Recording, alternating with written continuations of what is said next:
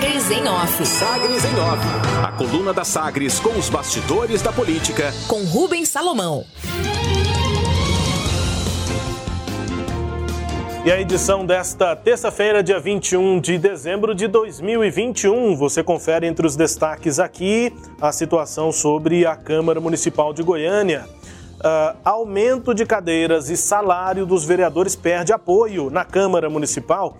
A repercussão negativa né, dessa matéria, desse projeto que pretende aumentar o número de cadeiras e os salários dos vereadores na Câmara Municipal de Goiânia, tem mudado o clima entre parlamentares que até a semana passada apoiavam a ideia. Até outubro, quando foi intensificada a articulação para a proposição e aprovação da proposta de emenda à lei orgânica, a expectativa era de que ao menos 32 vereadores garantissem voto favorável ao projeto. A intenção era fechar o apoio necessário no mesmo grupo, ali dentro do mesmo grupo que definiu a reeleição antecipada do presidente Romário Policarpo, do Patriota, e o aumento da estrutura né, para indicação de cargos na mesa diretora e também nos gabinetes, alterações que foram realizadas na Câmara com o apoio desse grupo. No entanto, as críticas geradas diante do momento de crise e a estagnação da economia têm feito com que boa parte dos parlamentares repensem essa posição. Nos bastidores, os vereadores né, apontam que a baixa quantidade de assinaturas no projeto é um indício dessa reavaliação. São necessárias 12 assinaturas, um terço dos vereadores, para a apresentação de uma emenda à lei orgânica número exato conseguido pelo autor da matéria, o vereador Clécio Alves, do MDB.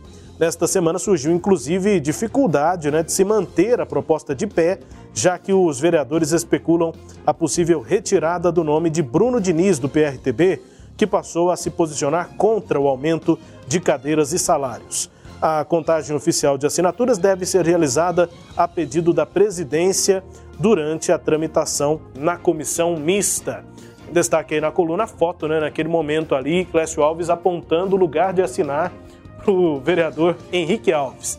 Mais abaixo tem outra foto, já com a assinatura de Anselmo Pereira. Esses momentos ali foram é, importantes na semana passada, quando Clécio Alves, com a proposta em mãos, ia ali de mesa em mesa buscando apoio para a apresentação de uma proposta de emenda à lei orgânica. São necessárias 12 assinaturas e agora há a possibilidade de que nem isso eh, seja mantido, nem as 12 necessárias para o projeto ser apresentado. A mudança, texto apresentado na última sexta-feira por Clécio Alves, prevê o aumento dos atuais 35 vereadores para 39.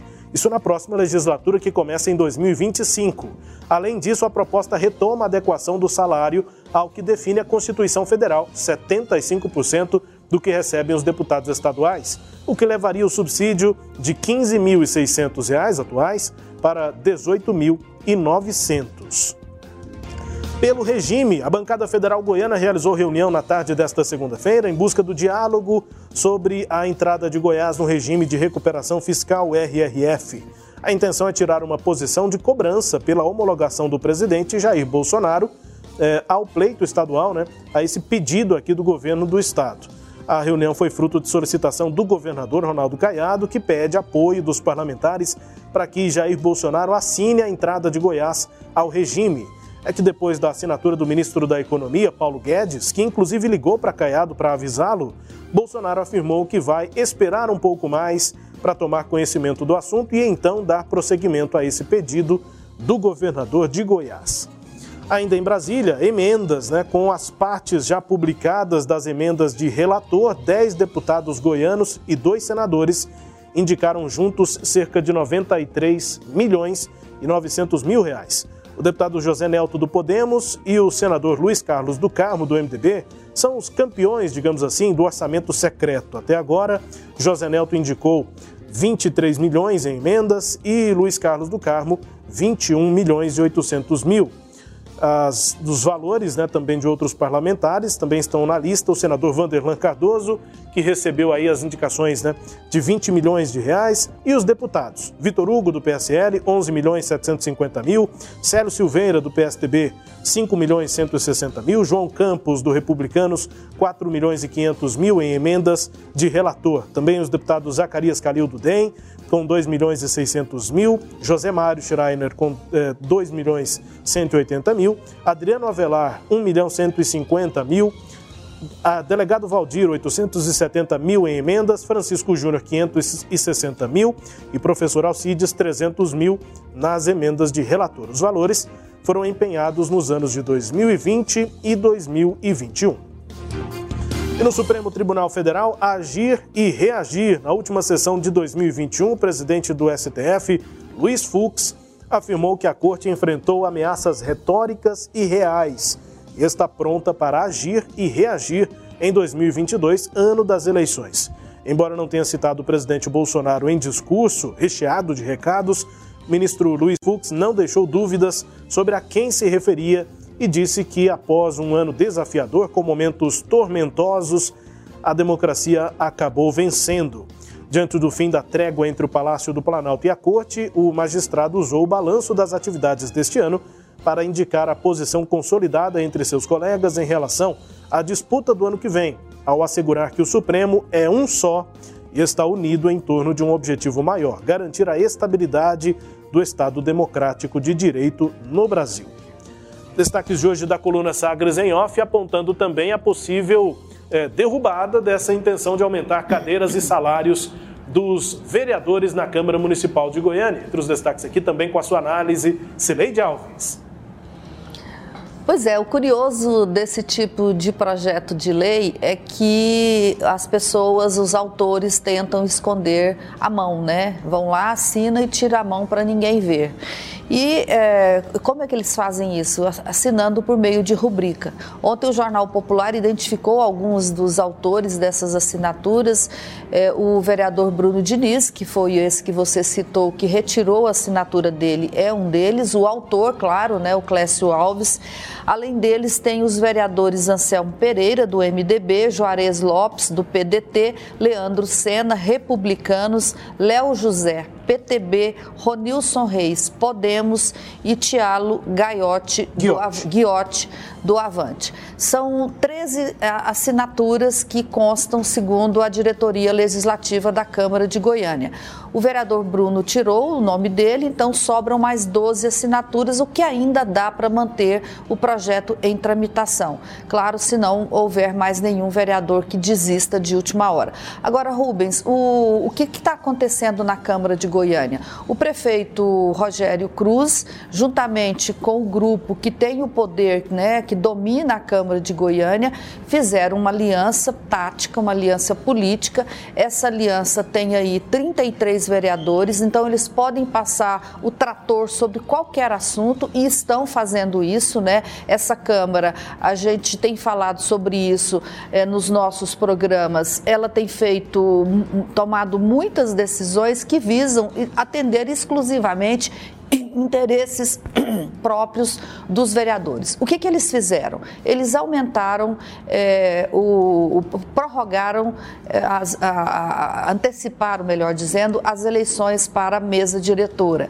Reelegeram pela segunda vez, dando terceiro mandato para o presidente da Câmara, contrário, inclusive, a decisões tomadas pelo STF, que prevê para os legislativos estaduais, e obviamente isso também pode ser aplicado aos legislativos municipais, que um presidente pode ser reeleito apenas uma vez e não duas vezes, como aconteceu na Câmara de Goiânia. É, eles também é, tom, é, mudaram o plano de administrativo da Câmara alterar os cargos dos gabinetes, aumentaram as verbas de gabinete, é, reduzir o número de servidores comissionados, aumentar o número de servidores comissionados.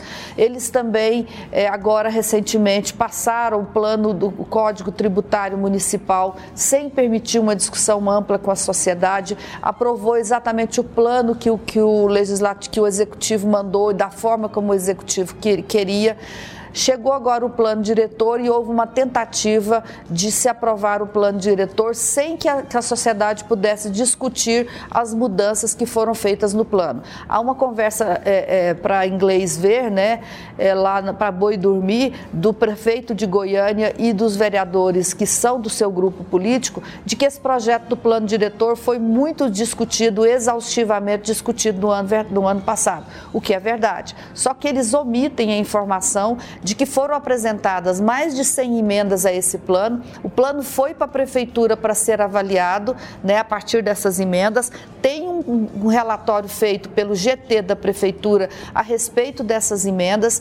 Essas emendas alteram o plano diretor, criam uma chamada é, outorga onerosa de, de para uso, né? Isso ninguém sabe direito onde é que ficará essas, essas, ficarão essas áreas. Então, essa parte que foi alterada pelo GT só foi publicada um dia antes é, da, da, da audiência pública, ninguém conhecia, ninguém pôde discutir. E agora, no fim de semana, a Justiça autorizou né, que fosse prorrogada, é, suspendi, suspendeu a tramitação para que se desse mais tempo para discussão e o prefeito teve coragem de publicamente lamentar a decisão da justiça que deu à sociedade mais tempo para conhecer e discutir o plano diretor. Então, se depender do prefeito de Goiânia, Rogério Cruz, de sua base na Câmara de Goiânia, vai passar uma boiada por lá todos os dias, como a gente tem visto. A boiada da vez é o plano diretor, a próxima boiada é o aumento do número de vereadores e o aumento dos subsídios para esses vereadores. Não tem ninguém para controlar a Câmara de Goiânia que está trabalhando e legislando em causa própria. E aí, Rubens, eu vou dizer ao nosso ouvinte: fique atento Muitos desses vereadores que estão passando boiada são candidatos a deputado estadual ou a deputado federal nas eleições do ano que vem. Anote o nome de cada um deles e pense duas vezes antes de votar em 2022. Rubens. Há uma grande parte, não uma grande parte. Eu, inclusive, na última visita que fiz à Câmara para conversar ali nos bastidores, enfim, tentei apurar ali quem seria candidato. E aí eles ainda estão avaliando, né, se ele tem janela partidária, eles não, não têm necessidade da janela, mas tem um prazo de filiação, estão vendo para que partidos vão, se vão para deputado federal, se vão para deputado estadual, mas o que eu consegui colher na Câmara é o seguinte, o, o, vai ser mais fácil descobrir aqui quem não vai ser candidato, porque praticamente todo mundo vai ser, é mais fácil entender, os que não vão ser vai ser mais simples contar, porque a maior parte dos 35 deve buscar algum cargo na eleição do ano que vem, e aí, como disse a Cileide, a gente tem que ficar atento. Entre os destaques aqui da coluna Sagres em Off, também com análise de Celeide Alves, a coluna que é podcast. Está no Deezer, no Spotify, no SoundCloud e nos tocadores do Google e da Apple com todo o conteúdo no sagresonline.com.br. Sagres em Off. Sagres em Off. A coluna multimídia. Acompanhe ao longo do dia as atualizações no www.sagresonline.com.br. Sagres em Off.